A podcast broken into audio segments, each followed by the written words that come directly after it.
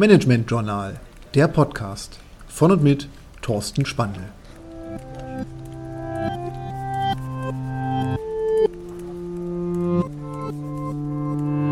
Lifehacks fürs Büro. Heute nur drei Minuten Zeit. Oh, kurz passt, dann muss ich aber.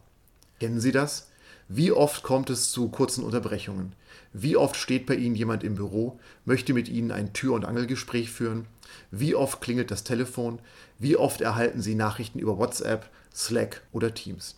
Und jede Unterbrechung reißt Sie aus den aktuellen Tätigkeiten raus. Dabei müssen Sie eigentlich nicht jeden Kontaktwunsch sofort und umfassend bestätigen, weil Sie auch die Chance haben müssen, Ihre Tätigkeiten voranzubringen, Ihre Projekte anzuschieben.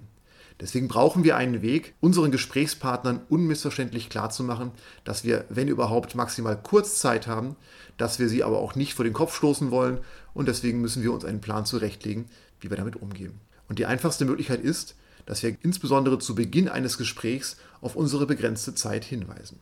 Das heißt, ich muss vorbereiten, dass ich eine Handvoll an Entschuldigungen besitze, die klar machen, dass ich mich durchaus unterbrechen lasse, aber nicht bereit bin, eine besonders lange Zeit jetzt aus meinen Tätigkeiten mich herauszunehmen.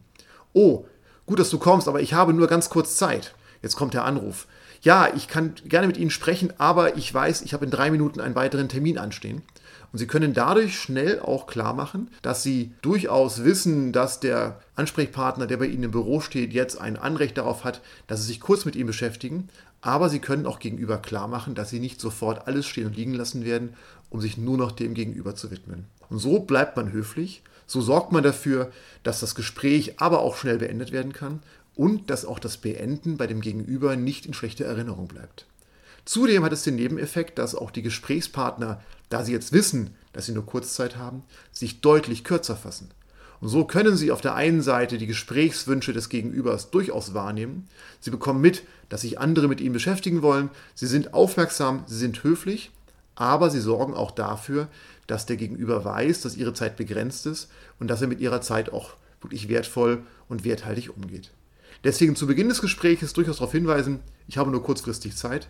In drei Minuten habe ich ein Telefonat. Gleich beginnt ein Termin. Und so schaffen Sie es zu bestimmten Zeiten, Ihre Unterbrechungen deutlich zu minimieren. Sie sorgen dafür, dass sich Ihre Gesprächspartner fokussieren und dass Sie auch eine Chance haben, sich aus Gesprächen wieder zu entfernen.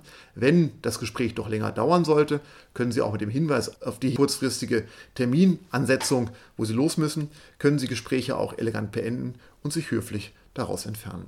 Nur drei Minuten Zeit. Oh, kurz passt. Dann muss ich aber, ist eine gute Strategie, die Unterbrechungen zu minimieren und mit dem Gegenüber auf einer höflichen Basis entsprechend zu bleiben.